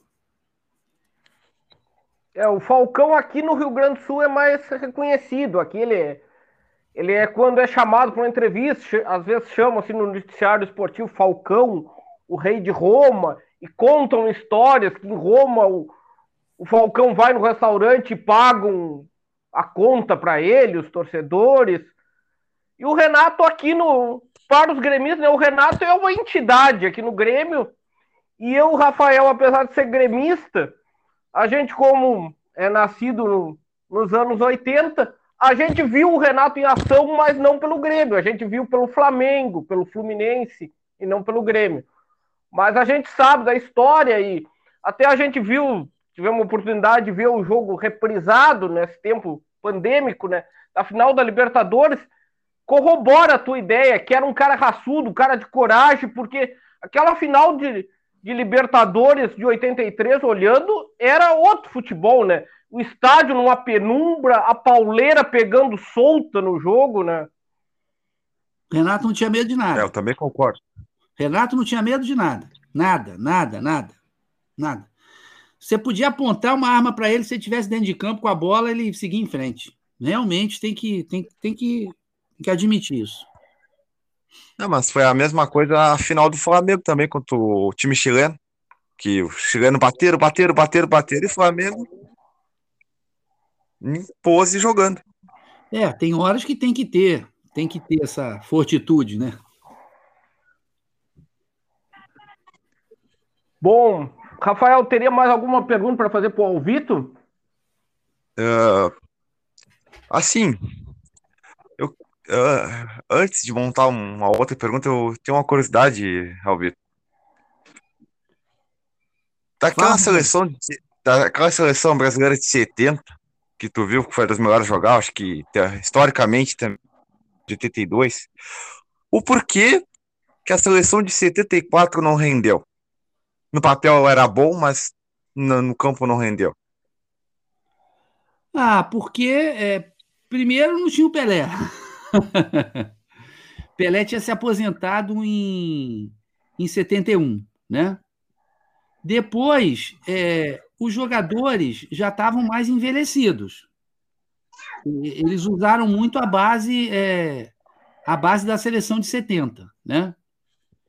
E por último, a gente teve, é, quer dizer, o futebol em 70, o Brasil ele tinha um preparo físico tal, né? A seleção de 70, ela, queira ou não, ela é fruto da ditadura, né? É, é. A ditadura estabeleceu que a seleção de 70 ia, ia treinar, é, pegou um especialista que era militar, o cara é, é, ele era especialista em decátulo, né? E ele tinha feito um trabalho científico sobre a adaptação de atletas de decátulo, né, que é a modalidade mais difícil da Olimpíada, né? Decátulo, o cara tem que fazer 10 modalidades, né? Ele sozinho, né? É, a altitude. E passou então para o pessoal da escola física do Exército, que à época tinha uma boa escola de educação física no Exército, né? Então, eles adaptaram aquele plano, junto com esse, com esse sujeito, que se chama Lamartine, eles adaptaram esse plano à seleção brasileira. A seleção brasileira treinou três meses, sendo que, sei lá quanto tempo, dois meses no México. Então, ela tinha uma vantagem de, é, de preparo físico enorme. Né? Se você for ver, quer dizer, eu procuro, por um lado, manter o, o a, a, a ideia né, na imaginação, mas também levar em consideração. A seleção brasileira de 70, você vai olhar, ela ganhou todos os jogos no segundo tempo. Todos. Todos os jogos. Tá? Ela termina o primeiro tempo com a Tchecoslováquia, que foi o jogo inicial, 1 a 1 Termina 4 a 1 Ela termina o primeiro tempo da final com a Itália, 1 a 1 Sendo que saiu perdendo. E a Itália tinha, tinha uma semifinal com a Alemanha que foi um negócio louco, aquela do Beckenbauer com, a, com o braço engessado e tal. E o Brasil não teve essa vantagem em 74, né? Com jogadores mais envelhecidos e, obviamente, o futebol começou a mudar, né? Se, se vocês me perguntarem, vocês não me perguntaram, mas eu mesmo me pergunto. Qual foi o jogo mais chocante que você já viu na sua vida? Eu eu, garoto, né? Eu lembro que o jogo mais chocante que eu vi na minha vida, né? Foi exatamente 74, quando eu vi um jogo entre Holanda e Argentina. A Argentina entrou em campo, eu falei assim: caraca, meu Deus do céu, que timaço, brindise, não sei o quê. Uns caras cabeludo, que na época a Argentina, todo mundo era cabeludo, agora todo mundo usa cabelinho de escola militar, né? Vi jogo na Argentina, é engraçado, que tá todo mundo de cabelinho cortado. É as modas, elas vão passando. Não, era um time que tinha um toque de bola, tinha uma habilidade, era um time sensacional, o time da Argentina. E o time da Holanda, sinceramente, 74 com 14 anos, nunca tinha ouvido falar de Holanda, de Holanda ter futebol. Gente, nossa, foi o maior massacre que eu vi. o argentino pegava assim, levantava a cabeça para olhar para quem ele ia passar, vinham três, três holandeses e roubavam a bola dele e saíam que nem os malucos, triangulando, triangulando. Nem me lembro quando foi esse jogo, vocês podem lá ver depois. Então, já era uma outra coisa. Em 1974, o futebol já estava começando a mudar em termos de mobilidade, em termos táticos e tal, e o Brasil não, o Brasil não acompanhou, né? Então, jogadores envelhecidos, sem o Pelé, sem aquele preparo físico todo e, é, e taticamente defasado, né? Foi o jogo mais chocante que eu vi. Eu fiquei, gente, eu, eu quase que não conseguia dormir. Assim, como é que fazem isso com a Argentina? O goleiro argentino, toda hora, toda hora ficava atacante na cara, ele saindo que nem um doido, que nem um doido para abafar, tirando com o pé, com a cabeça, com o cotovelo, com tudo que ele podia. Foi o jogo mais desesperador que eu já vi na vida. Foi um encontro entre duas escolas, uma escola sul-americana, do toque de bola, tranquilidade e tal, habilidade, não sei o quê, envolver o adversário, numa escola da laranja mecânica, assim, do, da triangulação, que parecia um jogo de basquete, né? Que a bola passa para lá e para cá, para lá, lá, lá. Então, assim, foi o jogo mais assustador que eu vi. O Brasil 74 já estava defasado, né? É, a, não, não dava para repetir a fórmula. A, a, as mudanças do futebol começaram a se acelerar, né? E à medida que o futebol começa também a gerar mais recursos e movimentar mais recursos, uma coisa que acontece no futebol hoje, né? Que aconteceu na Revolução Industrial, você vai ter especializações, né? Você tem o treinador do goleiro, você tem o treinador do zagueiro hoje, você tem o treinador, daqui a pouco você vai ter um treinador para cada posição, o treinador do centroavante, o treinador do ponto esquerdo aberto, o treinador tem a, tem a psicóloga, tem a nutricionista, tem assistente social, tem não sei o quê. Todo clube hoje tem que ter isso, né? Então, é, é, o futebol estava mudando e, e, e, o Brasil precisava acompanhar, não acompanhou, né? Aquela Copa foi um negócio. Essa chegada da Holanda foi uma coisa assim inacreditável. Aliás, vou ver se eu consigo encontrar esse jogo para eu ver hoje com olhos diferentes, né? Mas naquela época eu fiquei apavorado. Falei assim, gente, esses caras são. Esses caras são terror, entende? Eles são terror, porque eles vinham, parecia assim, um bando de pivete roubando a bolsa de uma velhinha, mais ou menos isso, é essa imagem que eu faço, né? E claro que eu fiquei maravilhado, né? Era a Holanda do Cruyff, o Cruyff jogando, né? Os caras jogavam que nem uma máquina, né? Um entrosamento, assim, absolutamente fascinante, né? É, é, quer dizer. Ali apareceu, ali apareceu o Cruyff pro, pro mundo, né? Sendo que era um cara que tinha problema nas pernas, né? Johan Cruyff. Sim. Ali a, ali a Holanda falou: eu existo, né? Eu existo para o futebol. Foi uma evolução. Como não tinha TV a cabo, a gente não via campeonato holandês. Se a gente tivesse vendo o campeonato holandês, gente, a gente ia saber disso e, e ia poder se preparar, que é outra coisa hoje, né? Hoje você tem uma tendência aos estilos é, se mesclarem. Não adianta dizer, ah, o futebol italiano é assim. Como? Primeiro que no campeonato italiano joga gente de tudo quanto é lugar do mundo, né? Para começar por aí, né? E depois os técnicos italianos estudam táticas e observam coisas de todos os lugares do mundo. Então, daqui a pouco, ah, a Alemanha, não, está jogando igual a Espanha. Não, a Espanha mudou, agora está jogando que nem a Holanda. Isso vai acontecer cada vez mais, né? Aliás, a Copa do Mundo está cada vez menos importante, obviamente. Sabe, Marcos, só para deixar, tu falou do, do, Falcão. Além de ser compreendido como jogador, o Falcão também é compreendido como técnico. Ele sabe, conhece muito dessa área. E diz que a tática italiana, os jogadores têm um, um senso maior, um conhecimento maior. Ele sabe porque são lateral, ele sabe porque são goleiros, porque são volantes, porque são armadores. Eles têm um senso de posicionamento. Às vezes, por alguns treinadores, até reativo demais. Mas o Falcão fala isso o jogador tem que saber o que tem que fazer em campo, tem que ser inteligente para armar uma jogada. Então, o Falcão também é incompreendido também como técnico. Isso eu também acho, acho um pecado também. Ô, Rafael, sabe qual é o problema? O Falcão está no Brasil. Ele devia ter treinar lá fora. Porque aqui o nível dos jogadores intelectual e cultural, educacional, é muito baixo. O Falcão tem um, é um sujeito com um nível muito alto. Muito alto. Né? Então já imagina o Falcão dando uma peleção, aquela coisa técnica e tal, parará, parará. Aí você fala, um brucutu como o Luxemburgo deu certo. Deu certo, durante um tempo ele deu certo. E o Falcão não dá certo, porque os jogadores não, não vão se adaptar. Né? Agora, eu tenho certeza que o Falcão conhece muito de futebol. Muito. Sinceramente, se eu encontrar o Falcão, apertar a mão dele e falar assim: você foi um dos caras que eu.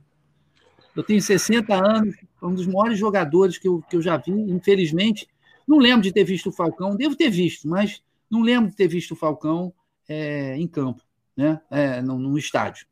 Mas eu vi na televisão e vi assim, vi um campeonato inteiro do cara. E era impressionante. Não tinha jogo que ele jogava mal, não, gente. Senão o Roma não era campeão. É que o, quando ele chegou a Roma, o técnico disse, era um sueco técnico, aqui tu não vai correr demais, senão tu vai cansar. Que ele tinha a tendência sempre de roubar a bola para frente para tabelar, né? Que ele era um ele já era o volante moderno da época, né? Ele roubava bola para chegar, botava o pé na área, né? Que nem eu falei do, do assoviador, tinha um, esse estilo. E aí o técnico disse: Tu não corre demais, senão tu vai cansar. Fábio, tem mais alguma coisa? Eu estava dando só um Google no, sobre o carrossel holandês enquanto o é. Marcos falava. Eu vi que aqui foi 4 a 0 para a Holanda e o da Argentina, e tem uma foto aqui muito interessante e tem um argentino correndo para um lado e numa linha lateral sete holandês correndo aqui. É, um negócio louco, foi um massacre.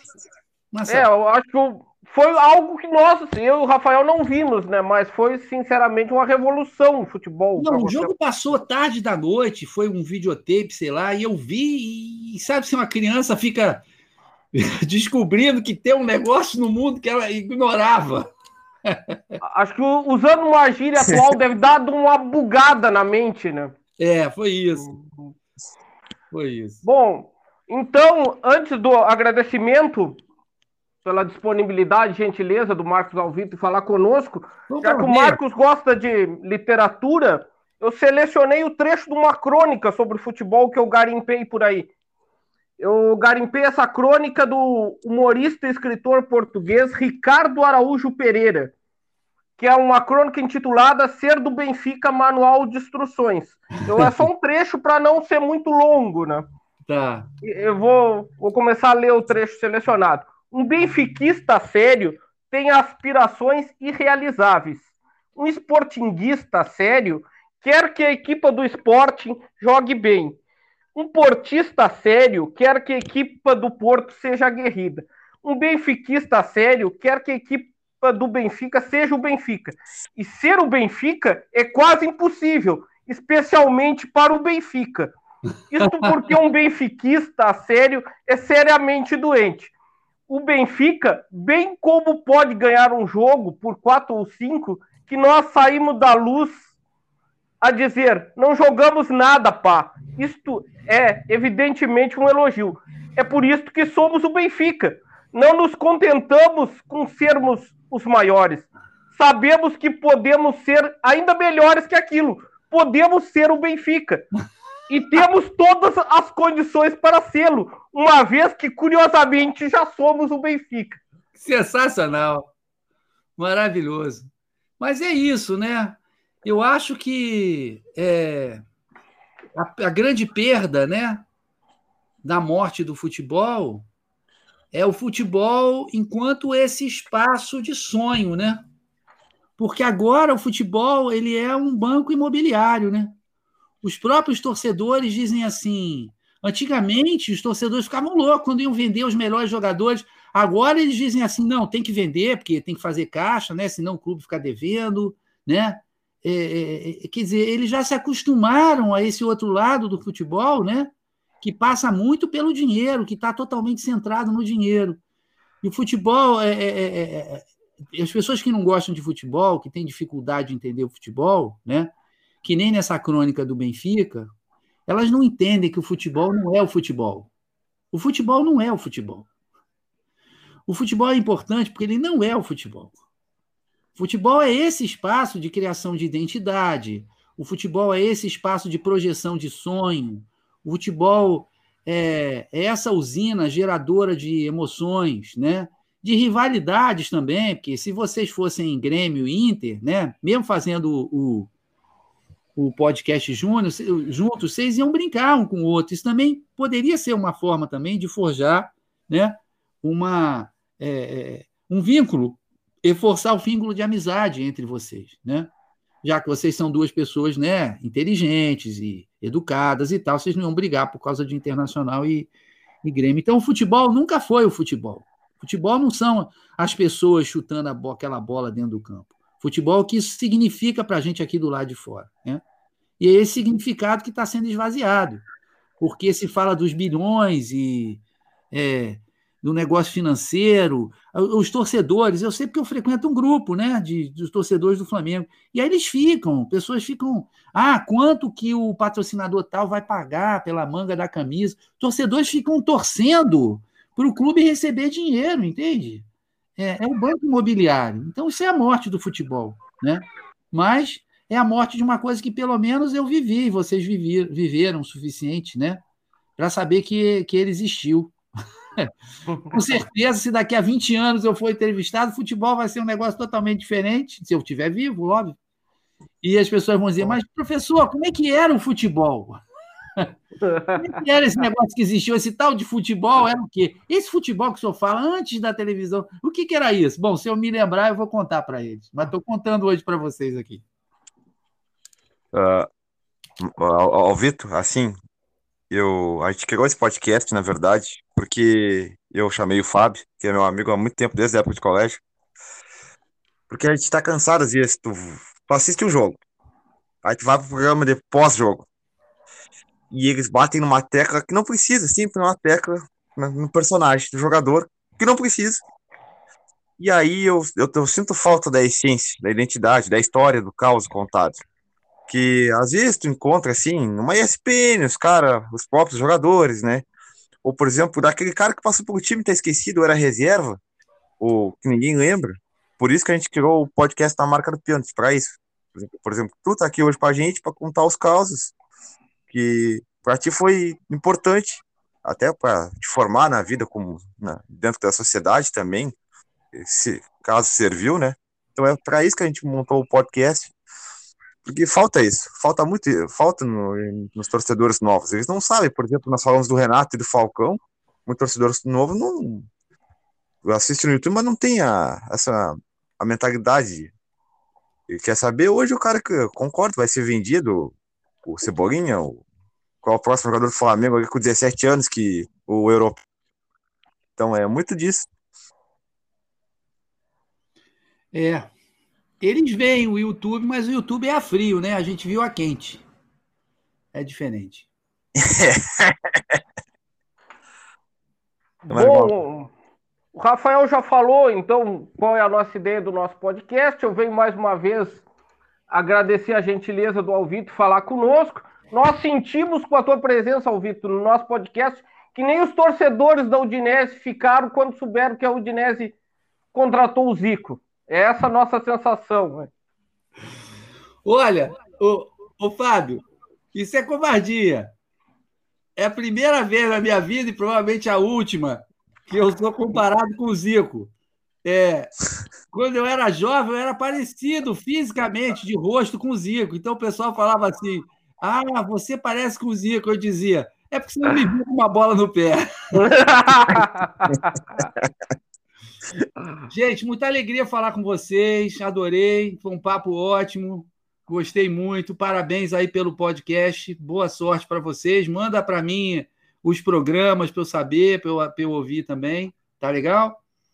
Um grande abraço para vocês. Não, pô, vamos fazer isso. E se é, caso tu queiras compartilhar, fazer mais ter mais um próximo coisa que a gente. Ah, eu fiquei a... a semana inteira nervoso quando o Fábio confirmou contigo, tu nem sabe, fiquei a semana inteira nervoso. As portas do nosso podcast estão sempre abertas para ti. Ah, que ótimo, Fábio. Obrigado a você, obrigado ao Rafael. Prazer falar com vocês, conhecer o Rafael né, pela, pela fala. Você, Fábio, a gente já tinha conversado, mas por e-mail. É uma, é uma alegria participar, tá bom? Alegria nossa. Muito obrigado, sinceramente. Obrigado eu tô assim, ó. Então tá, fica aqui então, mais um pênalti. Esse foi Marcos Alvito. Muito obrigado, Fábio. Vamos lá, tamo junto. A estrada é longa e infinita. Muito obrigado. Até a próxima, Rafael. Um abraço, Alvito. Um abraço. Tchau. Tchau.